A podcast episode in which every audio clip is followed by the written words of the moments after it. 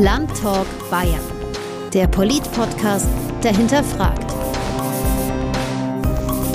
Hallo und herzlich willkommen. Ich bin Christine Auerbach. Hallo auch von mir. Ich heiße Florian Scheirer. Und das ist der Podcast des Bayerischen Landtags. Hier geht es um ganz grundlegende Dinge in unserer Politik, darunter viele Themen, die zum Beispiel immer wieder aufkommen, wenn Besucher in den Landtag kommen. Und das sind bis zu 50.000 pro Jahr. Und ganz oft sind die Fragen so komplex, dass man sie in so einer Führung, die sie da machen, gar nicht richtig erklären kann. Und dafür eignet sich ein Podcast natürlich sehr gut. Wir wollen erklären, wie der Landtag funktioniert und das politische System bei uns überhaupt. Ja, und heute geht's um was, was sich für mich zumindest nach Oma anhört, ziemlich altbacken, aber ihr werdet gleich merken, warum es nicht obermäßig ist. Es wird nämlich gehen um Werte. Warum Werte in einem Podcast über den Bayerischen Landtag? Weil Werte eben die Grundlagen für politische Entscheidungen sind und Politiker ziemlich oft abwägen müssen, welche ihrer Werte sie jetzt hernehmen für ihr Handeln. Und das ist manchmal gar nicht so einfach. Der Abgeordnete Markus Blume von der CSU hat uns erzählt, wie ihm mal eine Entscheidung sehr schwer gefallen ist. Und zwar war das im Petitionsausschuss des Landtags. Dort werden Anliegen der Bürger diskutiert und der Petitionsausschuss kann auch Menschen begnadigen, also dafür sorgen, dass sie nicht ins Gefängnis kommen. Und da treffen manchmal einige Werte aufeinander. Wir hatten in dieser Sitzung den Fall von einem Familienvater, zwei Kinder, Frau hochdepressiv, Kinder minderjährig, er Rechtsanwalt, der Mandantengelder veruntreut hatte. Und äh, die Tochter hatte uns geschrieben und um äh, Begnadigung äh, gebeten für ihren Vater. Und es waren Wiederholungstäter. Und trotzdem hast du die ganze Situation der Familie vor Augen. Der Töchter weiß, was es bedeutet, wenn er vielleicht tatsächlich ins Gefängnis muss. Was passiert mit seiner äh, hochdepressiven Ehefrau? Ähm, was passiert mit den minderjährigen Kindern? Da sahen wir keine Grundlage für die Begnadigung er hat im Wissen um die ganze familiäre Situation, im Wissen um seine Frau, im Wissen um die Kinder, es nicht nur einmal, sondern mehrmals getan. Ähm, wenn du an so einer Stelle dann Gnade vor Recht ergehen lässt, dann leistest du möglicherweise auch einen Beitrag, dass der Rechtsstaat ad absurdum geführt wird, ähm, weil dann das Recht nie zum Recht kommen würde. Und diese Tochter hat mich dann tatsächlich ein Dreivierteljahr später bei einer ganz anderen Gelegenheit angesprochen. Sagt, Sie sind doch der Markus Blume. Sag ich, ja. Sie haben meinen Vater ins Gefängnis gebracht. Du bist erstmal schockiert, kriegst die Zusammenhänge gar nicht zusammen. Und dann ist mir aber sehr schnell gekommen, dass es sich um diesen Fall handeln muss. Und dann hatten wir ein sehr gutes Gespräch. Ähm, sie war dann auch nicht böse, sondern hat, glaube ich, schon gut verstanden, äh, was genau unsere Aufgabe hier auch im Petitionsausschuss des Bayerischen Landtags ist. War mir tatsächlich neu, mhm, total. dass man über den Landtag begnadigt werden kann, aber der Petitionsausschuss ist eben für die Anliegen und Beschwerden der Bürger zuständig. Und wenn dann eine Tochter darum bittet, dass ihr Vater nicht ins Gefängnis muss, dann ist das natürlich auch ein Anliegen, das im Petitionsausschuss diskutiert wird. Ist aber schon auch krass, oder? Als Politiker, wenn man dann da steht und dann kommt so eine Tochter auf einen zu, Sie sind schuld, dass mein Vater im Gefängnis sitzt.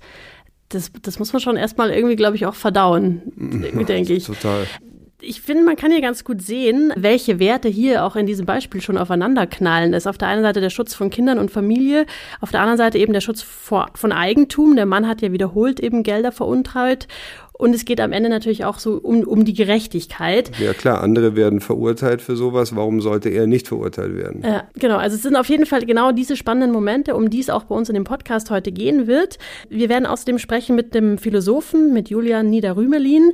Der war früher Kulturstaatsminister unter Schröder. Heute ist er Professor an der Ludwig-Maximilians-Universität in München. Er ist also Philosoph, Professor und Politiker. Passt super. Passt super. und er kann uns eben auch sehr gut definieren, was Werte sind. Für ihn sind Werte das hier. Es ist eine Form, um klarzumachen, wir haben Haltungen, wir befürworten etwas mit guten, zum Beispiel moralischen Gründen. Also es klingt ein bisschen schwurbelig, da ist aber schon alles drinnen, worauf wir später auch noch kommen. Es ist Haltung dabei, es ist Moral mit dabei und das werden wir heute eben ein bisschen aufdröseln, was das alles mit den Werten zu tun hat. Auf jeden Fall gilt, dass Werte Orientierung geben sollen. Also sie stellen eben eine Haltung dar, wie Niederrüberling gerade gesagt hat. Und die wollen wir natürlich von den Politikern, die wir dann wählen sollen, auch sehr gerne wissen, um sie einzuschätzen. Und was dabei hilft, ist, dass sich Politikerinnen und Politiker in Parteien organisieren. weil Parteien sowas sind wie ein Sammelbecken für Werte und Haltungen.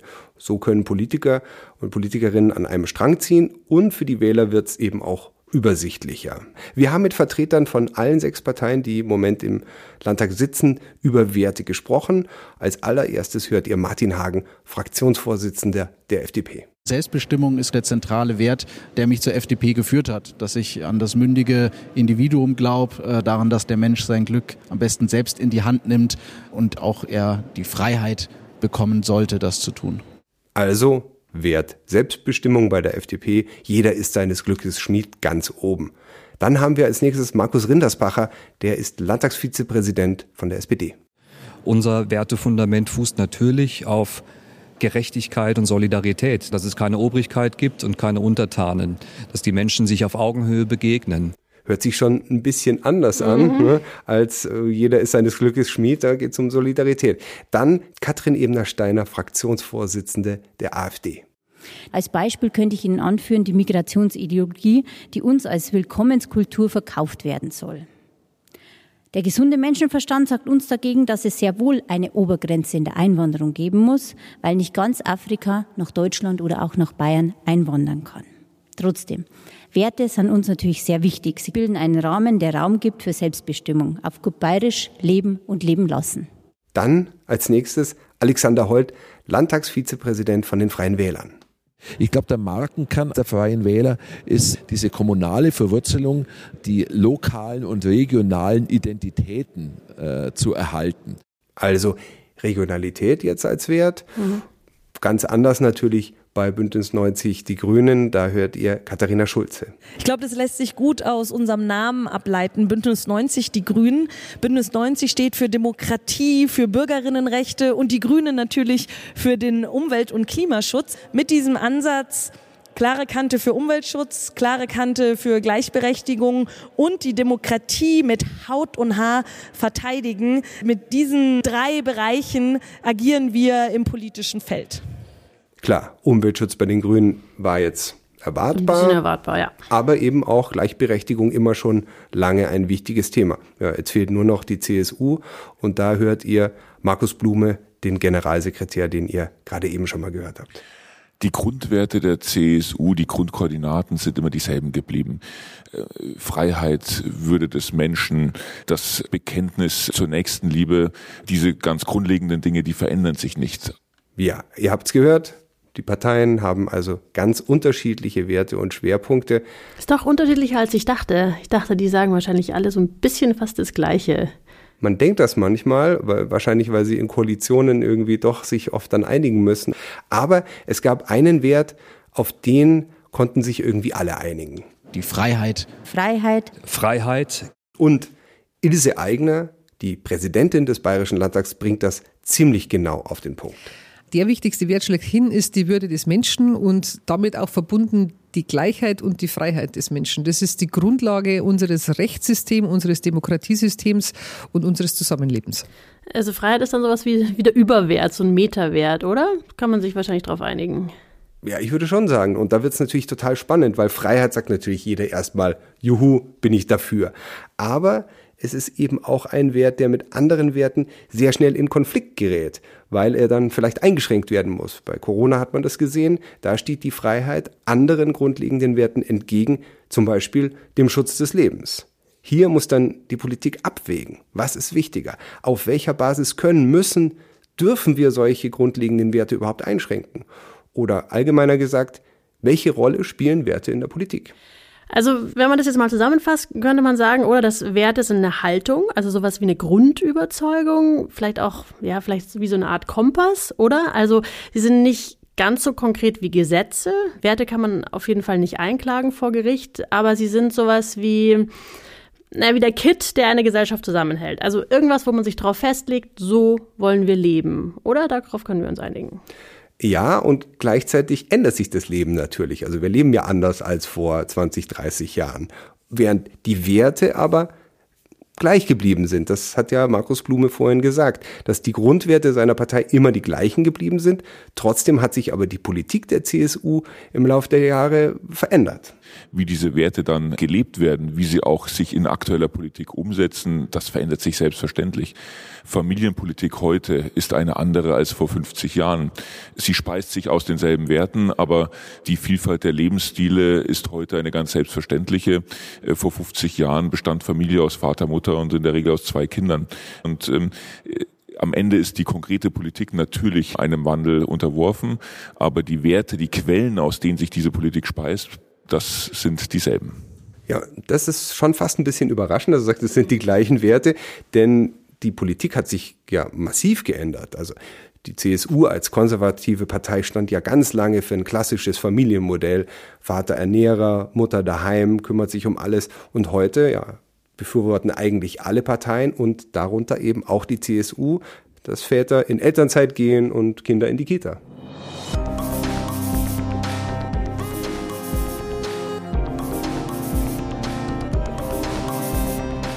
Ich habe mich so ein bisschen gefragt, wie ist denn dieser Kompass, also wie sind die Werte in unsere Gesellschaft und die Politik überhaupt erst reingekommen? Und da hat der Philosoph Julian Niederrümelin, den wir vorher schon gehört haben, erstmal ich sage es, er hat ganz weit ausgeholt und er hat ganz vorne angefangen. Wirklich ganz, ganz, ganz am Anfang von unserer Demokratie. Aber nicht in Griechenland. Nicht in Griechenland, aber fast. Aber fast. ich fasse es jetzt mal historisch sehr stark verkürzt zusammen ähm, und bleibe beim Beispiel des Wertes Freiheit, damit man das so ein bisschen nachvollziehen kann.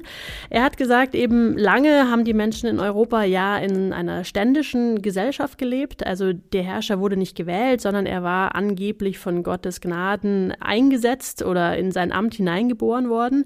Und der Großteil der Menschen, der musste eben als Leibeigener oder sonst wie unfrei leben, eben als Untertan. Und genau, also da war quasi qua Geburt und eine göttliche Ordnung, ähm, die das alles geregelt hat. Und es gab keine Möglichkeit für die Menschen an diesem Schicksal, wo hinein sie geboren wurden, irgendwas zu ändern. Irgendwann ich mache jetzt einen großen Sprung, hatten die Untertanen schließlich genug davon und haben dann eben befeuert vom Gedanken der Aufklärung, sind sie auf die Barrikaden gegangen. Dann gab es eben das Jahr 1789, es gab die Französische Revolution und die fand ja statt unter dem Motto Freiheit, Gleichheit, Brüderlichkeit. Freiheit, Gleichheit, Brüderlichkeit ist gewissermaßen so eine Kurzfassung, ist ja nicht mehr ganz politisch korrekt, man müsste Geschwisterlichkeit sagen, das ist eine Kurzformel dafür, dass die moderne Republik, die Französische Republik von 1789 oder die Demokratie in Europa auf der Idee beruht, dass Menschen nicht von Natur jemand anderem unterworfen sind. Es gibt keine Herrschaftsordnungen von Natur. Weder Freie über Sklaven, noch Männer über Frauen, noch irgendeine Ständeordnung, noch ein Fürst, der von Natur und von Gott dazu auserkoren ist, den anderen zu sagen, wie sie leben sollen. Das ist die Moderne zu sagen, nein, das alles ist ein Irrtum und ab jetzt gilt, alle Menschen haben gleichen Respekt verdient, gleiche Würde, sie sind gleichermaßen in dem Sinne frei, als sie verantwortlich sind, jeweils selbst für ihr eigenes Leben. Das kann ihnen niemand abnehmen. Und äh, diese Gleichrangigkeit heißt nun natürlich nicht, dass ich nicht in Abhängigkeiten auch stehe, zum Beispiel wenn ich mich äh, in einem Unternehmen bewerbe und dort genommen werde, dann muss ich meinem Vorgesetzten auch gelegentlich seine Wünsche erfüllen. Das heißt nicht, dass alle Hierarchien weg sind, sondern das heißt, dass wir als Menschen und als Bürgerinnen und Bürger eine Art gleichen moralischen Status haben. Also dieser Wert, also dass, dass wir als Menschen alle den gleichen moralischen Status haben, dass wir alle gleich viel wert sind, dass keiner von Natur aus eben über dem anderen steht, das ist die Grundidee unsere Gesellschaft. Das ist also dieser Kompass der Demokratie. Und deshalb heißt es eben zum Beispiel im Artikel 1 des Grundgesetzes auch, die Würde des Menschen ist unantastbar. Und in Artikel 2 dann, die Freiheit der Person ist unverletzlich. Das heißt, an dieser Menschenwürde und an dieser Freiheit müssen sich eben auch alle Regeln und Gesetze messen lassen. Soweit die Theorie. Ich bin hier ja auch für die Theorie zuständig. Ja, aber wir wissen auch, dass es in der Praxis oft sehr schwierig ja. ist, denn Menschen haben oft ganz unterschiedliche Vorstellungen von Freiheit und von Menschenwürde und deswegen wird in einer Demokratie ständig darüber debattiert. Denn während die einen zum Beispiel sagen, passt schon, gibt es andere gesellschaftliche Gruppen, die ihr Recht auf ein menschenwürdiges Leben und ihre Freiheit bedroht sehen und darum kämpfen müssen, diese Freiheit zu erlangen. Also ein Beispiel, Frauen hatten lange weniger Rechte in Deutschland oder Homosexuelle zum Beispiel. Die ja. mussten kämpfen, das stimmt. Also in so einer Demokratie muss natürlich auch immer wieder diskutiert werden über diese Werte, weil es natürlich ein theoretisches Ideal ist, alle Menschen sind gleich viel wert und sollen ein selbstbestimmtes Leben führen. In der Praxis ist es, ja, also Work in Progress. Und das müssen wir tatsächlich alle machen. Das sagt auch Philosoph Nida Rüberlin. Er sagt, wenn wir eine Demokratie wollen, in der wir auch selbstbestimmt leben können, dann müssen wir aber auch was dafür tun. Er sagt, wir müssen Autor oder Autorin unseres eigenen Lebens werden. Na, ich würde schon sagen, es gibt so eine Art äh, humanistischen Kern der Demokratie. Und da kann man sich dann nochmal als Philosoph überlegen, was ist eigentlich das Zentrum des humanistischen Denkens? Und da würde ich sagen, es ist die Idee der Autorschaft, also Autorin oder Autor des eigenen Lebens zu sein, ein Leben zu verantworten gegenüber Dritten, religiöse Menschen auch gegenüber Gott, ja, ein Leben zu verantworten, Verantwortung für sich selbst und diejenigen, mit denen man umgeht und diejenigen, die betroffen sind von dem, was man tut, übernehmen zu können. Und das finde ich ist jetzt wirklich der Knackpunkt in der Demokratie. Also jeder Einzelne muss Verantwortung für sein Handeln übernehmen. Und damit er oder sie das kann, muss der Staat ihm aber auch helfen. Also er muss die Möglichkeit für jeden Bürger schaffen, dass er zum Beispiel was lernen kann. Er muss die Voraussetzungen schaffen, dass jeder verantwortungsvoll überhaupt handeln kann. Also dass wir genügend Bildung haben, dass wir zum Beispiel auch genug Geld haben. Weil wenn jeder nur daran denkt, okay, wo kriegt er das nächste Essen her, dann kann es eben sehr schnell aus sein, wenn man verantwortungsvoll miteinander leben will, was eine Demokratie aber unbedingt braucht. Deswegen Bildungsverantwortung auch des Staates, damit alle die Voraussetzungen haben. Ich sehe sogar die Sozialstaatlichkeit als Teil davon. Weil wenn jemand in Abhängigkeit gerät, in ökonomische, kann er oder sie nicht mehr das Leben nach eigenen Vorstellungen leben. Der Sozialstaat hilft dabei, das dennoch tun zu können. Natürlich eingeschränkt, dass das vorher der Fall ist. Und individuelle Rechte, dito. Individuelle Rechte eben schützen einen Raum, innerhalb dessen ich selbst mein Leben gestalte. Ja.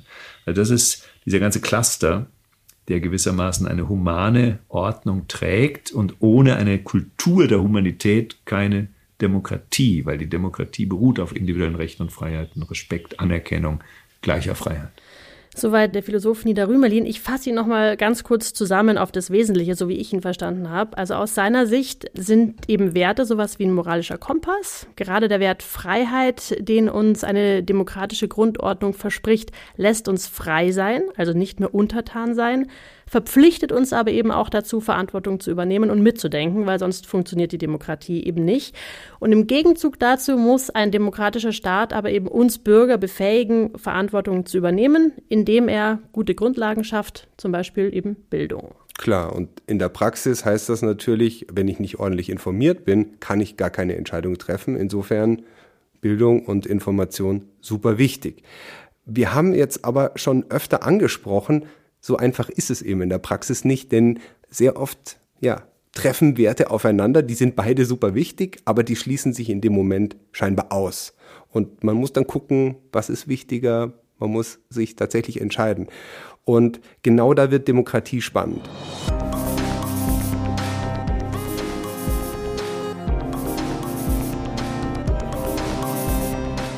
Ein ganz gutes Beispiel ist der Straßenverkehr. Da gibt es logischerweise sehr viele Gesetze, die vor allem dafür sorgen sollen, möglichst viele Verkehrsteilnehmer zu schützen. Denn Schutz des Lebens, klar, steht ganz oben. Aber schon bei der Geschwindigkeitsbegrenzung, wir kennen es alle, ist man dann doch mal genervt. Klar, es dient dem Schutz des Lebens, aber man hätte dann doch Lust, die Freiheit zu haben, so schnell zu fahren, wie man in dem Moment halt vielleicht gerade Bock hat. Klar, die meisten Verkehrsregeln, die finden wir total selbstverständlich. Also einen Führerschein muss man machen seit 1909. Verboten ist es auch, betrunken Auto zu fahren und das stellt auch jetzt keiner ernsthaft in Frage. Bei einer anderen Regel hat es allerdings wirklich erstaunlich lang gedauert und eine lange gesellschaftliche Diskussion gebraucht, bis die entsprechenden Gesetze eingeführt wurden. Und ihr ahnt es schon, du ahnst es schon, das hat natürlich was mit dem Wert Freiheit zu tun. Ihr kennt das Geräusch, so oder so ähnlich nerven Autos, wenn man sich nicht anschnallt.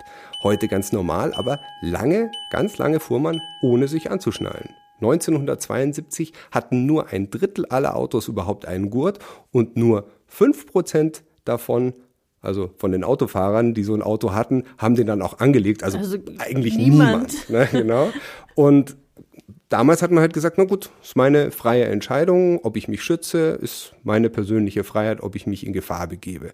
Aber auf der anderen Seite, zu dieser Freiheit steht eben der Wert Schutz des Lebens und der war damals extrem bedroht. Du hast nachgeschaut.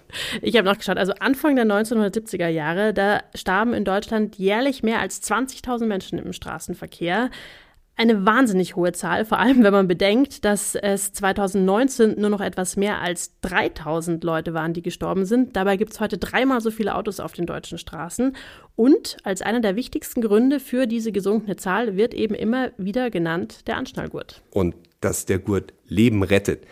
Das war auch schon zu Beginn der 70er Jahre bewiesen, aber die Menschen hatten einfach keine Lust, ihn zu nutzen, fühlten sich in ihrer Freiheit eingeschränkt und deshalb hat sich die Politik auch nicht getraut, eine Anschnallpflicht einzuführen, weil klar, in der Demokratie gegen den Willen der Bürgergesetze ist nicht so einfach. Außerdem gab es allerhand Horrorgeschichten, also man würde angeblich nicht mehr aus dem Auto schnell genug rauskommen, wenn das Auto brennt oder wenn das Auto ins Wasser fällt und dann würde man ertrinken, weil man sich eben nicht befreien kann. Das klingt völlig wahnsinnig heute aus unserer Sicht, diese Diskussion, aber tatsächlich haben auch Frauen gedacht, dass dieser Gurt ihren Busen platt drückt. Also es muss völlig hysterisch gewesen sein damals. Habe ich tatsächlich auch gelesen, ja.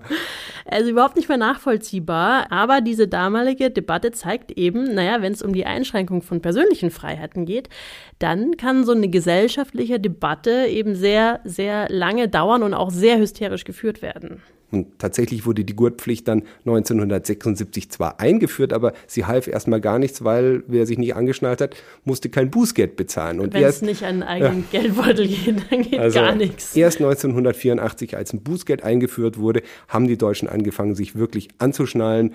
Und das hat seitdem viele Leben gerettet. Ich glaube, ich bin tatsächlich in Deutschland noch nie unangeschnallt gefahren. Wenn ich mir jetzt mal so überlege, da würde ich mich so unwohl fühlen. Das geht gar nicht. Das ist das Erste, was man macht, einsteigen, Klick. Irgendwie nackt fühlt man sich, Mhm, gell? Also ja. und nackt und ungeschützt. Und die sind damals mit 150 über die Autobahn und hatten gar keinen Gurt. Also kann man sich kaum vorstellen. Aber neulich hatte ich eine ältere Dame im Auto sitzen und die hat sich partout geweigert, sich anzuschnallen. Sie hat gesagt, sie macht das nie, denn da fühlt sie sich so eingeengt. Und ich musste dann wirklich erstmal sagen, so, also sorry, aber wir fahren jetzt hier nicht los, äh, bevor du dich anschnallst. Das war jetzt ja ein ganz gutes Beispiel von der Praxis. Ich habe noch mal meine Theorie, die auch sehr gut dazu passt, weil hinter der Gurtfrage steht ja die große Frage, wie weit darf, kann, soll, auch muss der Staat gehen, um seine Bürger zu schützen? Also wie sehr darf er in ihre Freiheit eingreifen? Diese Gurtfrage ist ja genau diese Frage. Persönliche Freiheit versus der Staat möchte Leben schützen. Und da sagt der Philosoph Nida Rümelin eben ganz klar, Erstens, es entstehen immer wieder Konflikte zwischen den Werten auf der einen Seite und Gesetzen auf der anderen Seite. Er redet da übrigens nicht von Gesetzen, sondern immer von Normen. Er meint aber Gesetze. Er meint aber Gesetze. Ähm, Und zweitens sagt er, jede Demokratie muss immer wieder abwägen, wie viel Freiheit lässt sie zu, wo greift sie ein. Und sie muss eben bis zu einem bestimmten Grad wenigstens zulassen, dass sich Menschen zum Beispiel selber gefährden. Das kommt jetzt als ganz langes Zitat von ihm, aber es lohnt sich zuzuhören. Wir haben diese zwei Orientierungen. Das eine ist, wir haben Werte, die wir gerne in hohem Maße realisiert sehen, zum Beispiel ein möglichst langes Leben, möglichst viel Gesundheit und so weiter. Und wir haben Normen, die zum Beispiel verbieten, dass wir Leute gängeln oder einschränken, um des Gesundheitsschutzes willen. Ja, und das ist im Augenblick ganz schwer, das begreiflich zu machen, weil jeder sagt, ja, das kann doch nicht in Abwägung. Nein, das muss sein. Eine freiheitliche Demokratie muss in Kauf nehmen, dass Menschen sich in einer bestimmten Weise verhalten, dass sie für sich selbst jedenfalls mal Risiken auf sich nehmen. Dazu gehört auch gelegentlich das Risiko selber ums Leben zu kommen. Und das tun wir. Wir nehmen am Straßenverkehr teil. Wir erlauben Risikosportarten. Wir erlauben horrible Diktu, dass sich die Leute jeden Abend betrinken. Ist auch erlaubt durch die Rechtsordnung. Nicht verboten. Gesundheitlich nicht, auf Dauer nicht gut und belastet auch das Gesundheitssystem. Das sind Tausende von Toten jedes Jahr. Ja, gruselig viele. Trotzdem, wir verbieten es nicht. Das heißt, mein Ansatz ist jetzt, im Prinzip beruht diese Praxis, dass ich auch andere gefährden darf, darauf, dass wir implizit zustimmen. Dass wir sagen, ja, diese Praxis ist uns wichtig. Wir wollen das so. Wir wollen diese Freiheit und nehmen in Kauf auch, dass andere mich gefährden. Nur so ist das verständlich zu machen.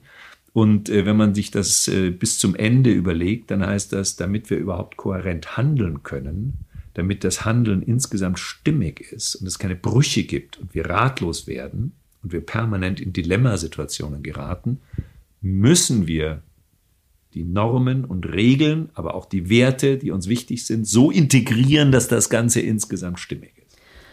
Also das bedeutet, so verstehe ich ihn, dass wir als Gesellschaft immer wieder dazu gezwungen sind, Normen, Gesetze zu überprüfen und dann eben gegebenenfalls anzupassen, damit es insgesamt ein stimmiges Bild ergibt. Und diese Anpassungen, sei es jetzt nun die Gurtpflicht oder neue Corona-Maßnahmen, die müssen in einer Demokratie eben in einem gesellschaftlichen Diskurs verhandelt werden. Und diese Verhandlung, die findet auf den verschiedensten Ebenen statt. Es müssen ja auch so viele Leute wie möglich mit einbezogen werden. Sie findet statt in den Parlamenten, also im Landtag oder im Bundestag, aber auch in den Medien zum Beispiel. Und nach dieser Debatte gibt es eben eventuell neue Gesetze, aber eben nicht wie in einer Diktatur, eben von oben, ad hoc, ohne Diskussion, sondern mit Diskussion, auch wenn die mühsam ist und lange dauern kann, siehe Gurtpflicht. Jetzt sprechen wir ja über Deutschland und Bayern, also über eine Demokratie, in der Freiheit und Menschenwürde qua Verfassung eben ganz oben stehen. Aber jetzt lass uns mal in andere Länder schauen, weil Werte sind ja nicht universell. Also wenn wir sagen, bei uns können wir uns alle auf den Wert Freiheit als Grundwert einigen, ist das ja nicht unbedingt weltweit so. Ich habe mal nachgeschaut, die Nichtregierungsorganisation Freedom House aus Washington hat derzeit 49 unfreie Länder auf ihrer Liste und in diesen Ländern werden Einwohnerfreiheitsrechte, die für uns völlig normal sind, eben verweigert. Also zum Beispiel keine freien Wahlen, keine unabhängigen Medien, keine fairen Prozesse. Das heißt jetzt aber dann aber nicht, dass es in den Ländern keine Werte, überhaupt keine Werte gibt. Dazu hat eine Politikwissenschaftlerin was Interessantes gesagt. Jasmin Riedel heißt sie. Sie ist Professorin für Politikwissenschaft an der Universität der Bundeswehr in Neubiberg. Andere Staaten, nicht demokratische Staaten, folgen auch bestimmten Werten. Aber das sind zum einen unter Umständen ganz andere Werte und vor allen Dingen sind sie mit dem Zweck verbunden, einer bestimmten Gruppe oder bestimmten Personen die Macht zu erhalten. Und dem wird entsprechend alles dann auch untergeordnet. Also das ist ein ganz wesentlicher Unterschied. Und es sind sicherlich auch ganz andere Werte, wenn es primär darum geht, Macht zu erhalten. Auf Teufel komm raus in jeglicher Art und Weise. Dann spielt sowas wie Rechtsstaatlichkeit keine Rolle. Also Rechtsstaatlichkeit heißt ja, dass sich der Staat, die Regierung, die Verwaltung nur im Rahmen von bestehenden Gesetzen dürfen die entsprechend handeln. Und diese Rechtsstaatlichkeit gibt dem Einzelnen ja auch wieder Rechtssicherheit. Also das heißt, wenn ich im Supermarkt einen Apfel klaue und dabei erwischt werde, dann weiß ich zumindest formal, was die Konsequenz daraus ist. Das ist Rechtssicherheit. Und wenn aber wir es mit einem nicht demokratischen Staat zu tun haben, dann gibt es so einen Wert wie Rechtssicherheit für den Einzelnen nicht. Ja, das ist so ein Wert, an den man überhaupt nicht denkt am Anfang, Rechtssicherheit. Aber ohne diese Sicherheit ist es eben auch kaum möglich, sich frei zu entfalten. Klar, es gibt Länder, da kann ich schon für einen einzigen regierungskritischen Facebook-Post ins Gefängnis kommen, weil die Justiz der Regierung unterstellt ist. Sie ist eben nicht unabhängig, die Justiz muss unabhängig sein. Das ist Teil der Gewaltenteilung, aber ich glaube, nee. die schaffen wir heute jetzt nicht mehr. Nicht mehr, nee. Lass uns mal zu einem Fazit kommen. Ich fasse mal zusammen, was wir bisher hatten. Also, dass Werte wichtig sind, wurde ganz gut klar. Dass wir diskutieren müssen, wenn zum Beispiel Werte aufeinanderprallen oder eingeschränkt werden, das ist auch klar. Das ist kompliziert, das wurde auch klar. Das kann langweilig sein und das dauert. Ja, und manchmal aber müssen Dinge dann doch total schnell entschieden werden. ja. Und zwar so schnell, dass eine große Debatte gar nicht möglich ist. Wir haben schon über die Corona-Maßnahmen gesprochen, die Anfang 2020 sehr schnell eingeführt wurden.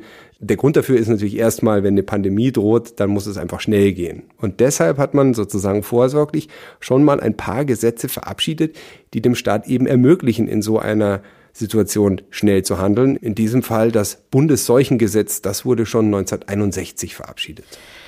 Ja, das stimmt. Ich bin bei dir, dass du sagst, das war sehr schnell, aber trotzdem hat ja ein gesellschaftlicher Diskurs stattgefunden. Also es gab und gibt ja immer wieder Kritik an den Maßnahmen und Regelungen und die werden ganz, ganz stark diskutiert und angepasst. Und ich finde, das zeigt schon, also wenn der Wert Schutz des Lebens eben kollidiert mit dem Grundwert Freiheit, da gibt es einfach keine Antworten, keine einfachen. Und deswegen muss selbst in so einer Extremsituation eben viel darüber debattiert werden. Das ist anstrengend, aber ich finde, es ist keine Schwäche, sondern das gehört zu einer lebendigen Demokratie mit dazu. Das klingt doch eigentlich nach einem guten Schlusswort, oder? Eigentlich schon. Dann würde ich sagen, das war die Landtagfolge zum Thema, welche Rolle spielen Werte in der Politik? Und wenn ihr Kommentare habt oder Fragen oder Anregungen, dann schreibt uns gerne an podcast.bayern.landtag.de. Ich wiederhole es nochmal, podcast.bayern.landtag.de oder geht einfach auf die Facebook-Seite des Bayerischen Landtags. Wir sind Christine Auerbach und Florian Scheirer. Vielen Dank fürs Zuhören. Bis zum nächsten Mal und bis dahin bleibt Autorin bzw. Autor eures Lebens. Landtalk Bayern, der Polit-Podcast, der hinterfragt.